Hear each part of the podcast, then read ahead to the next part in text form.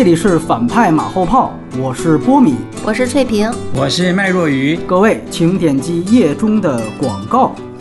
姗姗来迟的金马节目啊，我是托翠萍的帮忙，才请来了台湾著名的媒体人、评论人麦若愚先生。啊，现在他是在台北和我们连线。哎，尤其我们在颁奖过后谈一个电影奖啊，要是所有的主播一部片子都没看，尬聊那是绝对不行的。所以正是在此时此刻，像麦先生这样的嘉宾才格外的重要。那这里再啰嗦一句，大家呢也可以到微博上关注麦若愚看电影，来进一步跟进麦先生对两岸电影的点评。当然，麦先生最近一篇金马的文章让微博给删。了，这可见两岸这个尺度还是不大一样，这您就多包涵吧。反正我们都已经包含三十多年了。因为在大陆这边呢，很多人呢就会觉得，在没有大陆片之后，金马呢就完全成为一个台湾片自嗨了。但是呢，我觉得大家完全可以仔细的看一看这次整个金马奖的名单啊，包括像新加坡啊、马来西亚以及几部留守的港片。那么这里也想问一下麦先生啊，就是您怎么看待这一次入围名单？因为大陆电影的缺席，反倒，呃，让现在这份榜单变得更加多元化了呢。嗯，好的，波米好，翠萍好，大家好啊。这样说好了啊，在金马奖颁奖前几天，我刚好跟今年的评审团主席王彤导演上了一个电视节目。那这个节目最后也问了今年金马奖的状况。那王东导演就完全不能说，因为他是评审，他就把这个答案让我来说，我就把我在节目里面讲的这段话移植到现在来跟各位讲好了。今年因为没有大陆片参加，还有很多香港的主流片没有参加，所以一开始大家会对今年金马奖有一样什么的疑虑。但是这个名单一出来，入围名单一出来之后，大家觉得，哎。还是蛮漂亮的一个名单。执委会在宣布名单时候，依然跟大家讲很多遗珠，女主角也有什么烈日灼身、吴可惜的遗珠啊，啊都有被讨论到啊，遗珠也是很多。好，大家要想一想，今年如果大陆片也来参加了，跟往年都一样了，那很显然的，我们今年金马奖的这份名单，可能里面三分之一的入围者都不见了。那请问这代表了什么？啊，我觉得这个问题可以让大家思考一下。当年金马奖为什么要纳入大陆电影？因为那个时候台湾完全没有电影。台湾曾经在《海角七号》前十年，电影跌入谷底，没有电影。为什么？那个时候新导演全部学蔡明亮、学侯孝贤，拍一些观众看不懂的电影，然后没有演员，全部用素人演员。所以台湾有十年没有电影明星，观众脱节。那十年如果不把大陆电影拉进来的话，金马奖办不下去了。因为香港电影也有高低起伏。好，那到今天台湾电影慢慢崛起了。各位还记得早年金马奖因为大陆电影进来要保护台湾电影，所以设立了两个很奇怪的奖，就是年度优秀台湾电影、台湾电影人。当时被骂得很惨，现在不需要了。台湾电影也可以撑得起一个金马奖。当然，今年大年因为钟孟宏、张作骥、林书宇，那明年怎么样不知道。可是我们现在很多新导演正在崛起。那这个时候，你还有我们的华语有新加坡、马来西亚，你说的热带雨的导演也是爸妈不在家，隔了几年也来了。台湾电影跟东南亚的这些电影可以撑出来一个很漂亮的名单。这个时候，大陆电影又产量这么多，年产量四五百部，好，就算它主旋律电影不来。你其他电影随便来几个，《地久天长》今年来的话，王景春跟咏梅一入围男女主角，你要刷掉，你现在要刷掉男女主角里面哪一个？我猜返校的王静第一个被剔除掉。如果咏梅进来女主角，王静就出去了，因为王静是里面最嫩的一个。那所以说，你大陆电影来自整个名单就是翻翻转了，完全不一样了。所以大家要思考这个问题。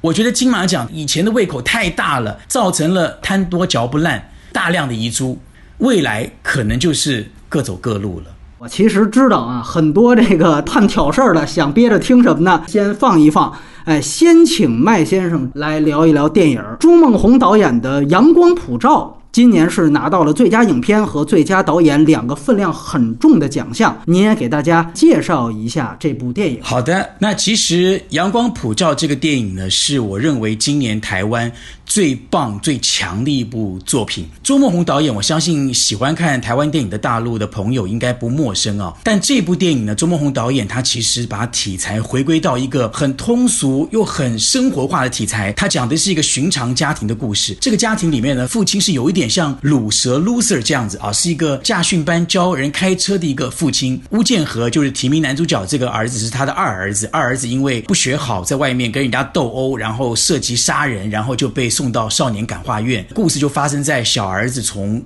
狱中出来了以后，回到了这个家庭，整个是一个寻常家庭人的故事。但周梦红导演以他非常敏锐的一种触觉、人性的情感跟人文的视野，在看这个家庭，加上周梦红导演他非常深厚功力的摄影美术。啊，尤其他的镜头，当然它里面还有很精彩的一个角色，是最后得了男配角的刘冠霖啊，这个是我们新崛起的一个男演员。这个电影最后呢，还有一个大的一个剧情的逆转。其实各位听到这里会发觉，这个故事其实不是一个很特别的故事，在很多欧美电影或者是亚洲电影，可能都听过类似的电影的题材。但是我刚刚讲了，周梦红导演以他非常非常细腻的电影美学，拍出一个非常朴质的电影感，非常强的电影感的电影。那是我们台湾今年的作品中，我认为是最强、最棒、最有人文色彩、最有社会关怀的一部电影。它如果有个参照的影片，我听您说像日本的一些家庭片，比如说像《是之愈合》啊，是的，是的，就是家庭社会写实片，是一种通俗的，是一个传统叙事手法的，它没有在玩弄花俏的电影语言，它是完全按部就班、很正轨的一个剧情叙事片。就算是形式是老派的，却细腻的情感。澎湃的、动人的、打动人心的。嗯，我们如果环比这几年的最佳影片，比如说去年《大象席地而坐》，前年是《血观音》，对，包括像更早以前的《八月》以及《刺客聂隐娘》。如果就您的喜好度，或者您觉得要排一个序的话，你觉得它大概什么位置了？我就排《阳光普照》就是第一。哇，你知道为什么？其实我们这个电影在台湾很早就试片了，所以我其实两个月前我一看完，我当下看我就说这个电影今年金马奖横扫大奖，就是大量提名、大量得奖。我刚。讲也许跟我的年龄有关吧。传统跟老派拍出了人性的情感，拍出了社会的观察，那是很厉害的。也就是说，它兼具了传统，兼具了现在的一种视野。我为什么没有选《大象席地而坐》？《大象席地而坐》去年我看了，我也很也很感动这个电影，但它是一种。反映大陆，我想那个地方应该是河北，我去过。但是《阳光普照》这个电影，它可能有一种世界共同的语言，就是它这个故事可能发生在很多地方的很多家庭里面，很多都有这种情形。这个故事是可以引起各个地方观众共鸣的。当然，它主要还我讲它的演员群用的非常棒，它的演员不是大的明星。你像女主角演妈妈的柯淑琴，是我们台湾电视金钟奖的常胜军。呃，这也是我正要问的，因为我们看到他两位男性的角色，男主角跟男配角，这次他。都拿到了呃影帝跟男配角这两个奖，在表演上，他也确实比。同样入围的其他演员要出色是吗？陈以文，大家我不知道了不了解。早年是拍电影当导演，我二十年前在做电影记者的时候，陈以文是个新锐导演。现在他人到中年，他开始演很多电影了，包括小美啊，包括这些电影，他是变成一个演员了。因为陈以文他的表演，他没有大开大合的表情，这是另一种表演方式。其实我们看表演有很多种，因为这个电影重心全部在陈以文跟邬建和身上，他们两个的戏份是旗鼓相当的。陈以文是父亲，邬建和是儿子。然后陈以文他其实。大量的对白，他的语文是很有情感的，很有一种生命的沧桑的。加上他那张脸，刚好有一种非常适合这个角色的沧桑。这个角色我刚刚讲是一个 loser，然后管他儿子又管不了，他又有一种社会的正义感，可是有一种无法发出的社会正义感，因为儿子那么那么差，从感化院回来，谁会去推崇这个这个驾训班的老师呢？他在驾训班，他自有一番教人家开车的哲学，所有所有东西都在他的很漂亮的对白里面，他对白非常的生。活化里面又有小人物的哲理，所以当你看到陈以文这样大量对白，充满了他自己的这种人生沧桑情感的对白，你就觉得他演出很迷人。这种迷人不是你看到他没有哭戏啊，没有那种大起大落的情感戏。如果你用那种东西来看，他在电影里面是没有的，他只有一种委屈，一种不为儿子所理解、不为妻子所理解的这种郁闷啊。然后最后我刚刚讲有个大转折。有一个情绪跟剧情上转折，所以我一看我就知道陈以文会拿影帝了。哎，这是五项大奖的得主，那咱们得谈谈拿了五个小奖的返校。哎，这个我就得问翠萍了。作为一位大陆人啊，这个翠萍是前一段以跟团游的身份去了台湾，看到了这部。没有条目的返校啊，这个经历你先给我们聊聊。呃，我大概是十月份的时候去的，去的这个电影院还是属于市中心，选的是工作日的时间，晚上十点左右。当时一百个人的影厅是做了三分之二这样，而且很多都是年轻人。对比第二天的小丑，那天有好多中年和老年人吧，还是不太一样。小丑反倒年轻人更多。对，年轻人非常多，而且我我觉得我去的时候已经上映了大半个月了。OK，没想到人还挺多。整体来说我还好。因为它确实是个恐怖惊悚。我前半段还确实被吓着了，整个全场的观众有哭泣的，有叹息的。有惊叫的，因为确实有些段落有点吓人，然后还有愤怒的，就真有人在那骂了几句这种。观影氛围整体来说还真是挺好的，但从我自己来看呢，我没有那么强的代入感，值得一看，但不过如此。这个电影我其实是玩过游戏的，它最早是有游对是恐怖游戏改编的。我觉得跟电影比，游戏还没有电影恐怖了。电影的那个声，对它整个声效是做的确实非常好，尤其前半段。这个导演我了解他的信息啊，这算是他第一部电影，但是他是一个非常骨灰级的游戏迷。当时他拍过的一个片拿过暴雪嘉年华二零一三年的全球影片的亚军，所以其实，在游戏圈里面，他首先很资深。把一个游戏改编成电影，我觉得确实还是。因为他确实懂游戏，游戏的互动叙事在电影中怎么去被呈现，其实还是挺难的。但我看完之后，我觉得他在声效上确实，包括整个这个沉浸氛围上做的还是挺聪明的。因为引游联动讲了好多年了，其实现在问题就在于，就是说你如何向新一代的受众去讲述。上世纪的政治意味极强那段历史，还有就年轻人其实更偏向娱乐化。我觉得他选用了惊悚悬疑的手段，用游戏化的这种推理解谜这种元素，本质上还是让非常枯燥叙述变得比较生动。您觉得电影仍然保持了一定互动性？对，我觉得他确实是做的沉浸感还是挺好的。OK，咱们都看过很多就国民党戒严时期的一些片子，就这个片子和一些呃老的那些导演拍的有什么不一样的地方吗？它明显会让年轻人更喜欢看。就这种讲述方式，其实我觉得是。是更容易拉近那些可能原本不够感兴趣的人的心。这么枯燥的东西怎么去呈现？因为确实隔着比较大的年代嘛，应该是他选对了一种形式。对比侯孝贤和杨德昌他们也拍过的那些戒严时期电影，这里面讲到的主角其实是好男好女的主角嘛，就是其实他隐性的提他背后的这个素材是讲到那一段嘛。但是我觉得还是太简单了一点。这个导演是因为他确实是懂电玩。所以它吸引了大批电玩迷进到影院去看，也跟它这个后面的 IP 有关系。这个你真的只有生活在台湾，你才知道原因。它其实不是因为电玩游戏，也不是因为什么而造成，而是因为你知道台湾今年是选举年，两边弄得非常的激烈。大家也听说过韩国瑜呀是国民党，然后蔡英文这些东西，这个反校一推出来就被炒作成政治素材。韩粉认为这个电影是污蔑国民党的，可是年轻人现在很多人不喜欢韩国瑜，更讨厌韩粉，所以因此当韩粉一骂哇，年轻人跟讨厌韩粉的人更要去看了，因为现在讨厌韩粉的人非常多，所以就有很多人就为了冲着这个东西去看。所以这个电影一开始完全是被政治炒作，到上片大家都知道返校是必看的电影。当然，年轻人他也知道了这个电影的演员都是年轻人，就是高中学生嘛，那年轻人会去看。到底以前的高中学生他们经历过什么呢？到底看国民党是当年是怎么个白色恐怖？结果你一看了就会发觉都没有这些东西，就是一个电影。因为其实我是一九五八年生的人，所以我恰恰我第一个我没有玩电玩，但是恰恰我对于我们那个叫戒严时代，就是两蒋的戒严时代，我是经历过的，我是生活在那个时代的。我都有长辈在警备总部里面当当官的都有，所以因此当我去看这个电影的时候呢，我本身对电玩不理解，但是我对于故事很理解，所以我跟大家说一下啊，这个电影。它的故事很简单，就很简单的故事，就是它的故事并不复杂。你刚刚问说跟侯孝贤、跟杨德昌电影来比较的话，那个故事就是大框架的故事。这个故事是一个很简单的小故事，就是一个很老很老的政治迫害的故事。学生因为暗恋老师，他觉得老师在喜欢另外一个老师，他就检举了这个老师。他就这么简单一个故事。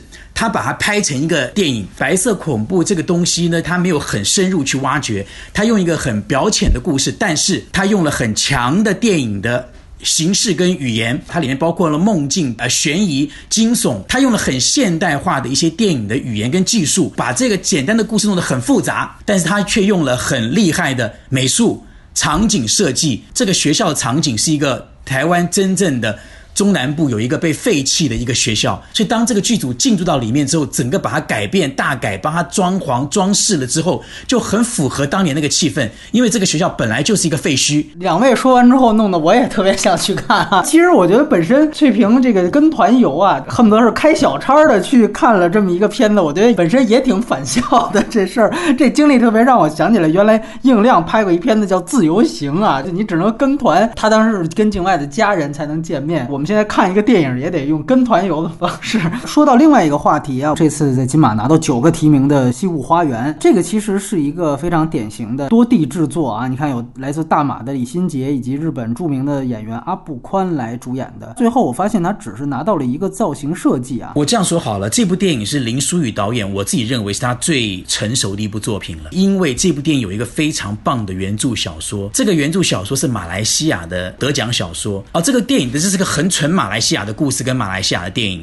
它其实讲的是马来西亚二战时期被日本侵略的时候，一对姐妹两个人的一个痛苦的遭遇。姐姐呢，因为在逃亡过程中认识了一个日本到马来西亚的一个园艺专家，帮马来西亚造园林。因为日本是侵略马来西亚，是仇恨他的，但是在情感上，他却跟阿布宽卷入了恋情。这个对这个女生来讲是个很矛盾的，这是一个违反民族情感的一一段感情。那这个电影它其实最突出的就是它的美术跟艺术。这部电影有非常棒的美术的场景、艺术的陈设，还有考据的马来西亚的服装美学美术，这个地方是非常成功的。但是我必须说，这个故事在你看过很多欧美大时代男女情爱、矛盾的爱情、不同种族的爱情，这个故事并不新颖。这个故事只是发生在马来西亚，但这种故事你不是没有看过，反反而看过很多次。所谓的文学爱情电影，那这个电影呢，其实就我刚讲了，最突出就是美术非常成功，大量的场景是在马来西亚自己在可能深山里面缔造出来的，造出来的那种豪宅园林。日因为豪宅里面要造日本的花园，所以找了阿布宽这个园林专家来造景，整个的这个部分是很强的。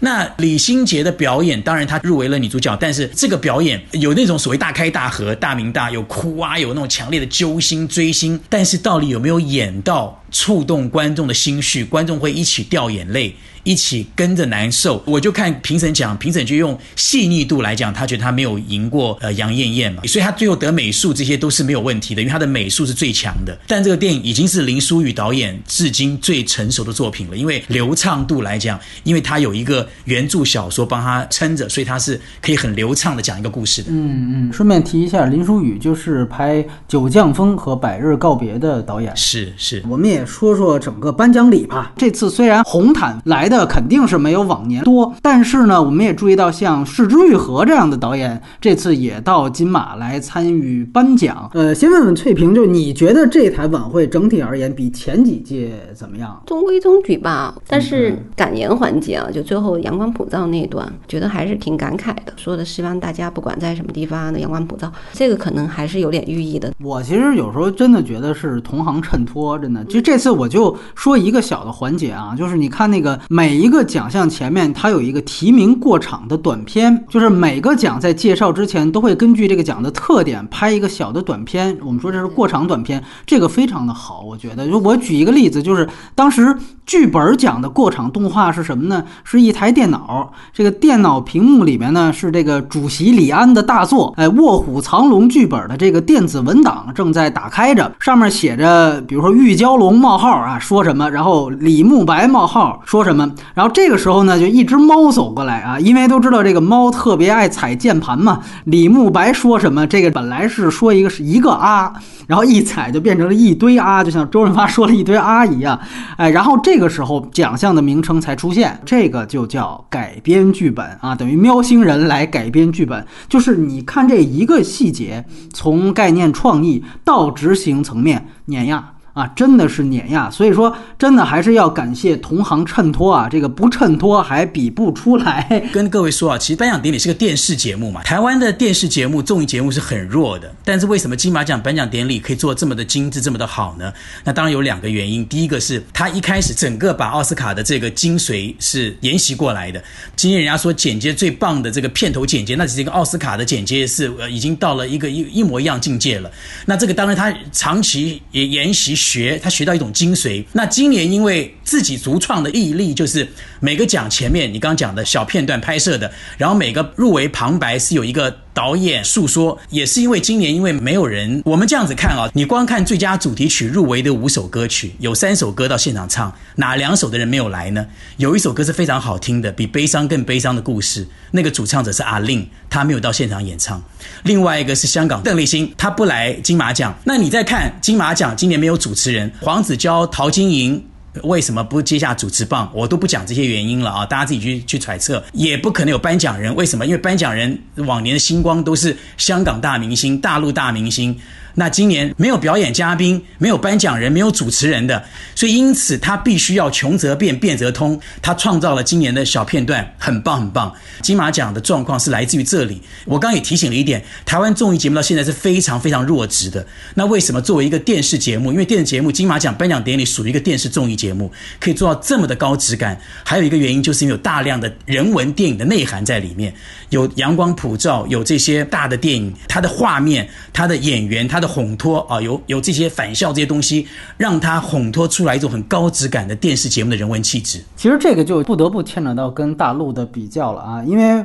我们也知道，就是麦先生一直也看很多的大陆片，而且在这之前呀，也特别跟我说说，今年包括金鸡入围的这几部，呃，麦先生也都特地的飞到大陆来看了，像什么《流浪地球》啊、《地久天长》啊、《药神》啊，甚至《我要上青云》啊，都看了。我不是特，因为他不是一次演的，他的档期都是不同的时间嘛，不同时间。刚才就像这个呃，翠萍老师，他要跟团游看《返校》，同样的，我很想看《中国机长》，我很想看《攀登者》啊，那我必须要在那个时。那个时段我去飞一趟，我到深圳去看了十几部大陆电影。我在深圳找了很远，为了看一个电影，我为了看《烈火英雄》，只有一家戏院在演。我坐车，我坐地铁转，我不知道那个地方在那么远。深圳这么大，我坐地铁转公交车，还搭计程车，然后千里迢迢到了一个很远地方，看了一场《烈火英雄》。明白了啊，古田军浩您看了吗？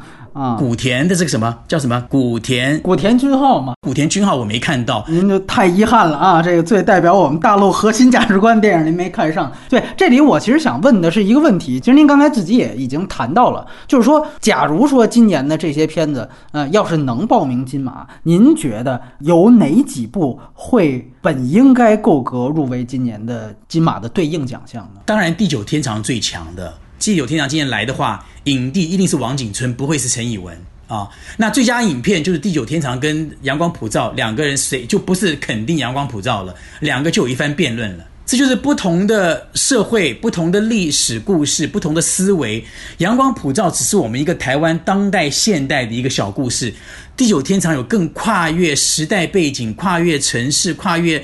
大量的大陆的社会结构东西，那个东西是完全不一样的东西，所以你说这两样东西怎么比啊？欢迎大家回去听我们下《地久天长》那期节目，体无完肤的给把《地久天长》骂了一遍。当时我们记得，呃，是吗？是吗？啊，我对我我是还是认为它是有很大问题的，我仍然坚持看法。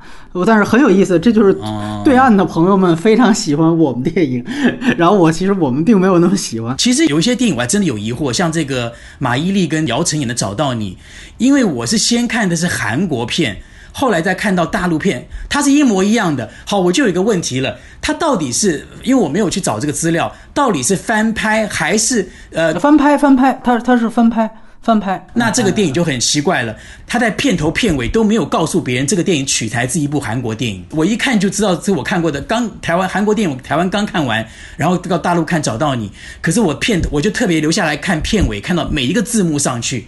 就没有看到他写这个电影是翻拍自韩国电影，他翻拍还能够提到导演吕乐，我就很奇怪，因为这个电影的镜头这些东西来讲，跟原跟原来的韩国电影几乎是大同小异。所以您觉得能入围的也就是《地久天长》？不是，还有一个电影，这个电影我今年去做华语电影传媒大奖，还有一部田壮壮监制的那个电影很不错，跟香港有关，叫什么？讲一个大陆女孩到香港生活的。过春天是不是？过春天。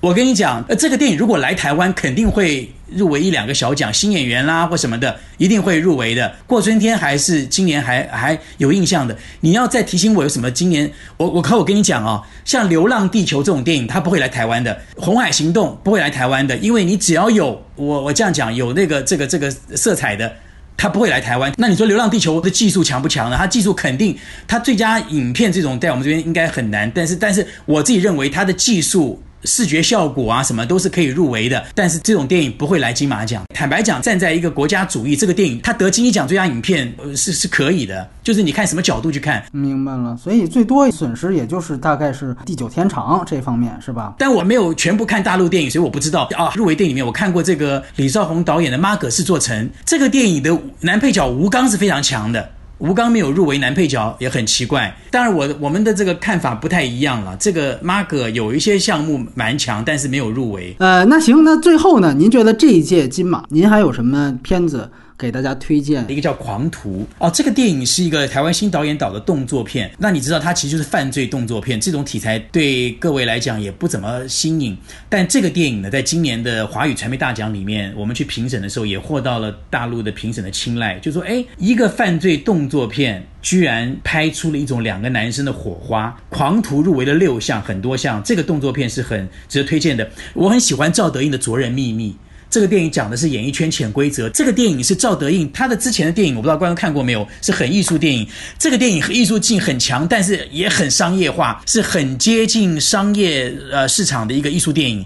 那我也很喜欢这个这个吴可希的表演。我认为她女主角没有入围，很可惜。这个电影是我今年也非常喜欢的一个电影。也提醒大家一句，《卓人秘密》呢也已经出资源了，对这个也是难得的。他虽然没有最佳影片提名，但是他拿到了一个最佳导演的提名。而且我这里要说另外一个，可能大家都没看，但是其实如果要是能报名，会可能提名的啊，就是它其实跟蓝心大剧院的那个格式有点像，就是他会一会儿在戏中戏里，一会儿又跳出来，然后最后他会模糊这个界限，尤其是两个片子的。前三十分钟，你会觉得特别像，那像一个彩版的蓝心大剧院一样。但是因为蓝心大剧院，哎呀，在金鸡又遭遇了一个听说真的是非政治原因的这么一个撤档，但愿是，然后所以呢，使得现在观众还没有看到这个片子。但是无论如何，《卓人秘密》是还挺有意思的一个片子，《卓人秘密》确实是值得看一下。哦，你也看了？我看了，我觉得那部片确实还挺有意思。就你说两个界限的，开始是分离，后来又融合的那一部分，开头说是 Me Too 什么，实际上不完全是了。它有好多意味在里面，没错没错。